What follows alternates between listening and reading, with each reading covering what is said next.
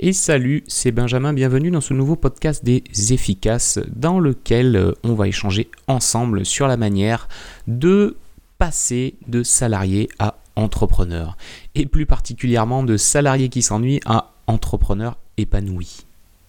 Le podcast d'aujourd'hui il est super important parce que on va justement euh, voir un peu plus en détail quelle est la route, quel est le chemin que moi j'ai identifié comme étant un, chemin viable pour justement bah, quitter peut-être un job dans lequel tu t'épanouis plus, un job dans lequel t'as pas de challenge, dans lequel il n'y a pas forcément de perspective pour toi, ou en tout cas qui correspond plus à ce que tu attends d'une vie professionnelle.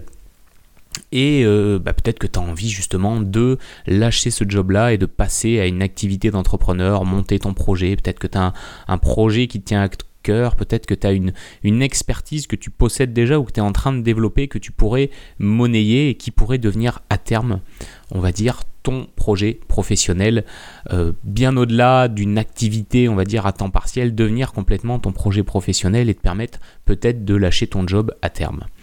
Euh, moi, tu sais, là, depuis, euh, depuis maintenant un mois, j'ai lâché mon, mon boulot, j'ai lâché mon CDI pour me consacrer à plein temps à cette activité d'entrepreneur.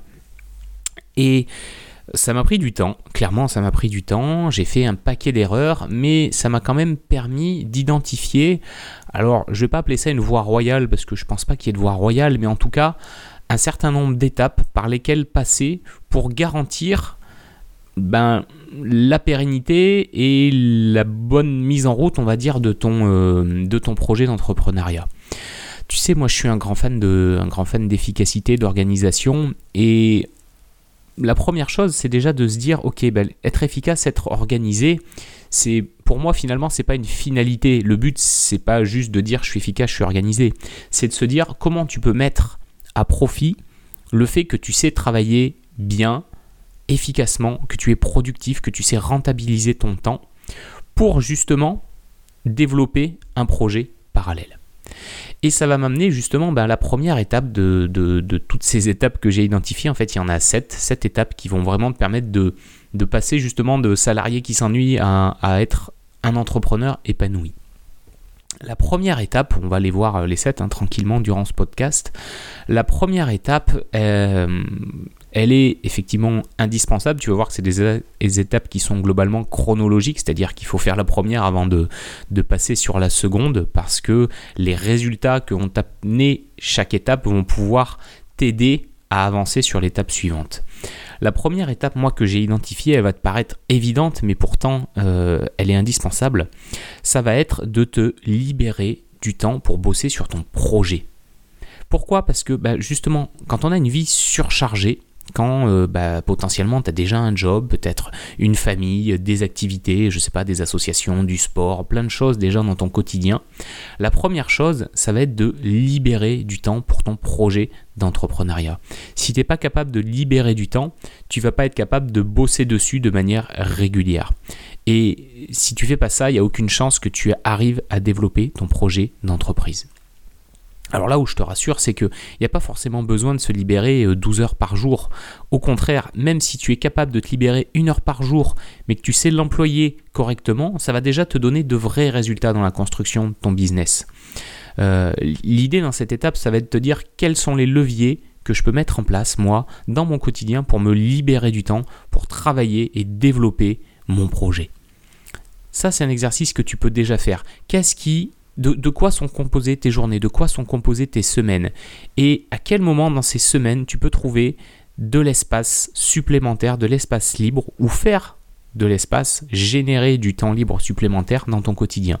Ça peut être, euh, tu vois, moi, un levier que j'ai utilisé au début, ça a été ma pause du midi. Au lieu d'aller au resto tous les midis avec mes collègues pendant une heure et demie, deux heures, et eh ben j'y allais plus que, au lieu d'y aller, voilà, 4-5 fois par semaine, j'y allais plus qu'une fois par semaine, ce qui me permettait de libérer 4 heures, donc 4 fois 1 heure sur les 4 jours restants pour bosser sur mon projet. Et je te garantis que si tu fais ça rien qu'une heure par jour sur laquelle tu bosses à fond sur ton projet et où tu donnes tout ce que tu as pendant ces heures-là et que tu fais ça pendant des semaines et des semaines, ben rapidement ça va te faire 4 heures, 10 heures, 20 heures, 30 heures, 50 heures, 100 heures que tu consacres à ton projet. Et ça, c'est vraiment vraiment la première étape parce que si tu n'as pas de temps de dispo, tu ne pourras pas réussir à construire quelque chose. Ça, c'est vraiment la première étape. La seconde étape, ça va être de commencer à, affiner, travailler sur ton état d'esprit commencer à te mettre dans un mode de fonctionnement qui est plus le mode de fonctionnement du salarié, mais qui est vraiment le mode de fonctionnement du chef d'entreprise, de l'entrepreneur. Et pour ça, il va aussi falloir piloter tes objectifs, les définir correctement et commencer à identifier quelles sont tes compétences clés, quelles sont les compétences que, toi tu as et que tu vas pouvoir euh, utiliser comme point de force. L'idée donc c'est de se dire ok à l'échelle peut-être de cette année quels sont les objectifs majeurs que je peux euh, que je peux me fixer, comment je vais les suivre, comment je vais les atteindre? Parce que tu es obligé, c'est, je le reprends souvent cet exemple, mais c'est comme quand tu prends ta voiture, que tu branches ton GPS, si tu mets pas une destination dans ton GPS, tu vas arriver nulle part. La route, elle peut être tortueuse, la route, elle peut être longue, mais si tu n'as pas une destination, si tu ne sais pas où tu vas, c'est le meilleur moyen de perdre ton focus et de te disperser dans tes actions et de te retrouver finalement à à gaspiller le temps que tu t'es libéré à l'étape 1 parce que bah, tu n'as pas travaillé sur les bons sujets, t'as pas voilà, t'as pas mis ton focus, t'as pas mis tes efforts, ton temps, ton énergie sur les bons sujets. Et ça, c'est probablement la, la pire erreur et la, la plus douloureuse. Et je l'ai vécu pendant ma première année, donc je sais de quoi je parle. C'est très douloureux parce que tu te dépenses, tu te défonces et finalement t'as rien au bout. Et tu dis ok mais je comprends pas, j'ai travaillé comme un fou et pourtant il y a rien. Ouais, il y a rien parce que bah, tes objectifs étaient pas clairs, t'as pas mis ton focus où il fallait. Du coup, toute l'énergie que tu as dépensée finalement, elle s'est diluée euh, dans, dans l'atmosphère, elle n'a pas donné de résultat. Donc ça, l'étape 2, elle est également voilà, de toute façon, toutes les étapes sont importantes, mais celle-là, elle est, indispensable parce que il faut que tu saches où tu vas, il faut que tu saches quelles sont tes compétences, les compétences que tu possèdes et les compétences qui te manquent. Moi, clairement, j'avais pas de compétences en marketing, donc c'est des compétences qu'il a fallu que je développe. Je me suis formé, je me suis fait accompagner, j'ai lu des livres, j'ai écouté voilà des formations, j'ai engrangé beaucoup de contenu sur le sujet parce que c'était indispensable pour moi. J'avais une des grosses grosses lacunes, même une absence complète même de compétences, on peut le dire, puisque je suis vraiment plutôt issu d'un milieu technique. Donc il fallait que je rattrape ce retard-là. Donc j'ai utilisé aussi le temps que je me suis libéré pour développer ces compétences-là. Et ça faisait partie de mes objectifs. Ensuite, l'étape suivante, c'est une étape un peu particulière, c'est donc l'étape 3 j'ai identifiée et qui est plutôt euh, liée à tes finances, à assainir un petit peu tes finances et commencer à, apprendre à gérer ton argent comme un chef d'entreprise et non plus comme un salarié. Parce que, euh, grosse différence, quand tu es euh, chef d'entreprise, quand tu es entrepreneur, ton, ton salaire va pas forcément dépendre du nombre d'heures que tu vas mettre dans ton activité. Tu sais, quand tu es salarié, euh, voilà, tu fais peut-être tes 35, tes 40 heures par semaine et tous les mois, tu as le même salaire ou presque qui va tomber, quel que soit le résultat que tu as produit. Quand tu es entrepreneur, ça n'a plus rien à voir. Tu peux bosser comme un fou 100 heures par semaine sans forcément avoir des résultats financiers qui seront à la hauteur du travail fourni, surtout au démarrage. Bien sûr, après, tu vas atteindre ce qu'on appelle un certain point d'inflexion qui va faire que tes revenus pourront être décuplés, mais en tout cas au démarrage ça marche pas comme ça. Donc c'est important au niveau de cette étape que tu comprennes les flux de l'argent, que tu assainisses un petit peu tes finances. Ça peut être aussi de comprendre bah, euh, combien tu dépenses tous les mois, définir ton objectif financier derrière, te dire ok moi tous les mois je dépense peut-être 2000 euh, euros entre euh, mes courses, mon loyer, tout ce va dire toutes mes dépenses mensuelles. Derrière, qu'est-ce qu'il faut que je génère comme revenu en tant qu'entrepreneur pour couvrir toutes ces dépenses-là? Une étape très importante aussi parce que euh, être salarié, ça n'a pas que des inconvénients, ça a notamment un avantage formidable, euh, notamment si tu es en CDI, c'est que ça te donne accès à du crédit. C'est-à-dire que tu peux aller voir ton banquier et tu peux lui demander un crédit. Et ça, qu'est-ce que ça veut dire? Ben, Ça veut dire que tu peux utiliser ce levier du salariat, que tu n'auras plus en tout cas pendant les premières années en tant qu'entrepreneur, pour justement investir de l'argent intelligemment. C'est-à-dire profiter de ta position de force de salarié pour, je ne sais pas, peut-être faire de l'investissement immobilier ou autre chose, mais profiter de cette situation, je suis salarié, qu'est-ce que ça m'ouvre comme porte avec la banque pour pouvoir sécuriser des investissements ou des finances? Moi, clairement, j'ai beaucoup utilisé ce levier-là pour sécuriser une partie de mes investissements, de mes finances et prévoir sur du long terme des, voilà, des investissements qui sont rentables, notamment dans l'immobilier. Je t'en reparlerai à l'occasion si ça t'intéresse. Mais ça serait dommage de ne pas bénéficier de ta bonne situation de salarié pour réfléchir à comment investir et comment profiter de ce, voilà, de, ce levier-là. Parce que tu le sais, une fois que tu es entrepreneur et que tu vas demander un crédit aux banques, si tu n'as pas 2, 3, 4, 5 bilans comptables, euh, ça va être compliqué d'obtenir de l'argent de leur part. Donc ça vaut le coup d'y réfléchir tant que tu es encore salarié. Ça, c'est euh, voilà l'étape 3, très importante aussi parce que euh, ça te permet de, comprendre un petit peu comment tu vas fonctionner dans l'avenir par rapport à ta situation actuelle. Ensuite, bah, on a l'étape 4. Tu remarqueras que jusqu'ici, je t'ai pas encore parlé de vendre des choses, je t'ai pas encore parlé de vraiment de ton projet de business, parce que les trois premières étapes, c'est vraiment on pose des fondations, on pose des bases qui sont très importantes pour pouvoir bâtir dessus par la suite. Si ces bases-là, tu les as pas, tout ce que tu vas bâtir derrière, ça a de grandes chances de se casser la gueule parce que tes fondations ne seront pas assez solides en termes de compétences, en termes de mindset, en termes de méthode de travail. Donc l'étape 4, on va vraiment passer là dans la validation un peu de ton projet de business et se dire ok, qu'est-ce que je peux vendre? Quelle serait la première offre que je peux proposer à mes clients? Donc l'idée, ça va être de voilà, trouver un peu ton idée de business, même si j'imagine, si tu as envie de te lancer, ton idée, tu l'as déjà, mais plutôt alors, dans ce cas-là, de la valider peut-être avec une petite étude de marché pour commencer à déterminer son potentiel économique et éviter justement que ton projet il soit, il soit voué à l'échec et que tu te retrouves encore une fois à, brûler plein de gaz et beaucoup d'énergie pour ne pas avoir de résultat derrière. L'idée, c'est ça, c'est comment je valide euh, mon idée et derrière, quelle pourrait être la première offre que je vais proposer à mes clients? Tu sais, des offres, on peut en proposer plein. Alors là, en ce moment, c'est un peu depuis bon, quelques années la mode des formations numériques, mais tu peux faire du coaching, tu peux faire, euh, tu peux créer des événements live où euh, tu embarques des gens avec toi euh, dans ton activité. Tu, peux, voilà, il y a plein de choses qu'il est possible de créer qui sont, euh, ça, peut être du, ça peut du consulting, tu peux aller proposer tes services à une entreprise ou à des particuliers. Donc il y a pas mal d'offres que, que tu peux créer, que tu peux vendre et qui va être intéressant de commencer à tester et de voir ce que tu peux proposer justement à tes, à tes futurs clients. Ça c'est l'étape 4 et tu vois c'est déjà la, la partie où on commence à rentrer, on va dire, dans le vif du sujet, à rentrer dans le dur sur ce qui est vraiment validation de ton projet de business. Déjà là, tu vois, il y a pas mal de boulot en termes de, timing. Tu peux, ça peut déjà commencer à représenter quelques, quelques mois de travail de ton côté, rien que ces quatre premières étapes, euh, en fonction évidemment du temps que tu auras pu te libérer et du temps que tu vas consacrer à ton, à ton projet. Mais il y a déjà beaucoup de choses à faire, beaucoup de choses à, à développer, à créer. Ensuite, on a donc l'étape 5 où là, on va commencer à se mettre euh, en mode ok maintenant je travaille efficacement, je m'organise comme un entrepreneur et non plus comme un, employé. Donc on commence à basculer sur un mode euh, où tu as des objectifs vraiment de focus et de mettre des systèmes en place qui vont faire de toi euh, quelqu'un qui travaille comme un vrai chef d'entreprise et pas comme un pas juste comme un travailleur indépendant. Là, cette étape 5, c'est un peu, un peu la pierre angulaire de ta transition où tu vas dire, ok, je vais vraiment commencer à construire mon environnement de travail de A à Z, construire un cadre qui me facilite mon passage à l'action, surtout quand tu bosses seul, tu vois, où tu te retrouves, euh, tu te retrouves, euh, voilà, sans, euh, sans patron pour te dire quoi faire, sans personne pour te mettre, on va dire, des coups de pied au cul pour que tu te mettes au boulot.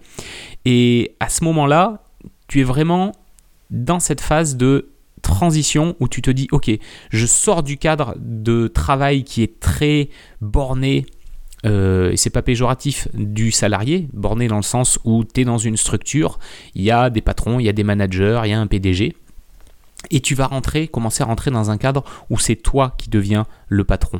Et il faut que tu sois en tant que patron capable de produire tous les jours et justement prendre ce rôle de chef d'entreprise et en même temps de celui qui produit. Donc toute cette étape-là, elle consiste vraiment à, définir ce qui sera à l'avenir quand tu seras complètement indépendant, ton cadre, ton futur cadre de travail. Ça, c'était l'étape 5. Ensuite, on a euh, l'étape 6. Étape 6, euh, alors je le répète encore une fois, très importante, qui va être de construire et redévelopper un réseau si dans ta nouvelle activité tu te retrouves euh, dans un milieu qui n'est pas forcément le milieu dans lequel tu évolues en tant que salarié, que tu changes complètement de domaine, il va falloir à un moment ou à un autre que tu ailles reconstruire un réseau professionnel, d'une part peut-être pour créer des partenariats, mais aussi pour trouver tes premiers clients. Donc là, l'idée, ça va être de développer ton, ce qu'on appelle l'intelligence relationnelle pour justement faire grandir ton réseau, créer une première communauté peut-être de fans si tu as envie de, communiquer par exemple sur le web comme moi je le fais. Derrière, trouver tes premiers prospects et surtout les transformer en clients fidèles. Donc commencer à nouer une vraie relation avec ta nouvelle audience, avec les nouvelles personnes qui vont être à l'écoute de ce que tu vas pouvoir leur proposer. Et une fois que tu as construit ça, tu arrives sur la dernière étape, donc l'étape 7 qui va être vraiment je finalise ma transition et je quitte mon job. Ça veut dire bah, stabiliser ton entreprise et tes revenus, commencer à diminuer ta présence en tant que salarié. Alors un levier que tu peux utiliser, moi j'ai utilisé qui a très très bien fonctionné, bah, c'est le levier du télétravail. C'est un petit peu la voie royale pour quitter ton job dans les meilleures conditions parce que ça te permet de prendre un recul progressif. Tu vois, moi j'ai commencé par faire du télétravail, euh, c'était un jour par semaine au tout début, et progressivement je suis arrivé à 5 jours de télétravail par semaine. Euh, c'est vraiment un bon moyen parce que ça te met déjà dans le mode où bah, tu travailles un petit peu tout seul. Tu es plus dans ton coin, tu es moins en contact direct avec euh, tes collègues, tu es en dehors du cadre classique de ton entreprise et de ton job de salarié. Et le télétravail, c'est vraiment, je pense, vraiment un bon moyen. Alors, je pourrais même te faire un podcast dédié sur le sujet parce qu'il y a beaucoup, beaucoup de choses à dire. Donc, je ne vais pas forcément rentrer dans le détail là, tu vois, aujourd'hui. Mais, euh, mais en gros, le télétravail, c'est voilà, c'est le levier que moi je trouve idéal pour te préparer à bosser tout seul et en même temps pour démontrer à ton employeur qu'il peut te faire confiance et que toi tu assures actuellement dans ton job de salarié et que tu es capable d'assurer sur du télétravail. Donc même si tu n'es plus euh, à ton bureau, euh, dans ton agence, avec tes autres collègues, tu es capable de remplir à 100% les fonctions qui sont les tiennes en tant, que salarié. Et ça c'est très très important parce que euh, si tu veux quitter ton job dans des bonnes conditions, c'est indispensable que tu restes, je pense en tout cas, moi c'est comme ça que je l'ai fait, euh, en bon terme avec l'entreprise qui t'emploie pour ben, partir on va dire dans les conditions qui sont les meilleures, euh, peut-être avec le chômage, une rupture conventionnelle, euh, voilà, il y a plein de, y a plein de, on va dire de, de situations possibles pour quitter son boulot, mais partir dans des bonnes conditions, c'est un excellent moyen. Pour une autre raison aussi, très importante, c'est que ton ancien employeur, en fonction de l'activité que tu vas exercer quand tu seras euh, à ton compte, peut potentiellement devenir un futur partenaire, t'apporter des clients et tu peux peut-être aussi continuer à construire avec eux une relation et un partenariat de travail pour le début de ton activité. Donc voilà, je t'ai parcouru, euh, tu vois, les, les sept étapes euh, que moi j'ai identifiées, en tout cas par lesquelles je suis passé. Alors euh, ça a été beaucoup plus chaotique. Là j'ai essayé de restructurer le tout pour te donner, on va dire, voilà, un petit peu le, plan de route de ton GPS, quoi, que tu commences à voir globalement quel est le chemin qu'il faudrait que tu prennes pour construire ton indépendance, pour construire ton entreprise, pour pouvoir te lancer, même si actuellement tu es salarié, que tu as toujours ton job, mais que tu as vraiment vraiment envie de développer ton projet d'entreprise. Donc toutes ces étapes-là, elles sont un petit peu une ligne guide pour, euh, pour démarrer si tu veux te lancer aujourd'hui. Tout ça, euh, on peut également le faire ensemble si tu veux que moi je t'accompagne dans ces différentes étapes. Euh, je peux te proposer mes services, justement. Tu verras en dessous de ce podcast, j'ai mis un lien vers un formulaire. Tu peux poser une candidature. J'ouvre tous les mois quelques places pour accompagner des gens au travers de ces différentes étapes. Donc des personnes qui sont vraiment motivées, qui ont envie de lancer leur projet d'entreprise, qui sont toujours salariés, qui n'ont pas forcément envie de tout plaquer d'un coup parce que bah, si tu es comme moi, que tu as une famille et des crédits, euh, c'est pas la meilleure des solutions. Donc si tu as envie d'assurer une transition qui soit on va dire pertinente et bien construite, on peut faire ce travail ensemble. Voilà. Donc tu peux aller jeter un petit coup d'œil au formulaire qui est, euh, qui est sous le qui est dans les commentaires de ce podcast et puis tu auras toutes les infos si tu veux que, que je t'accompagne là-dessus pour faire ce travail avec moi. En attendant, je te souhaite une excellente fin de journée et je te dis à bientôt, euh, bah, soit pour un nouveau podcast, soit dans le groupe euh, privé Facebook des, Facebook des efficaces, dans lequel je suis souvent, souvent présent. À bientôt. Ciao.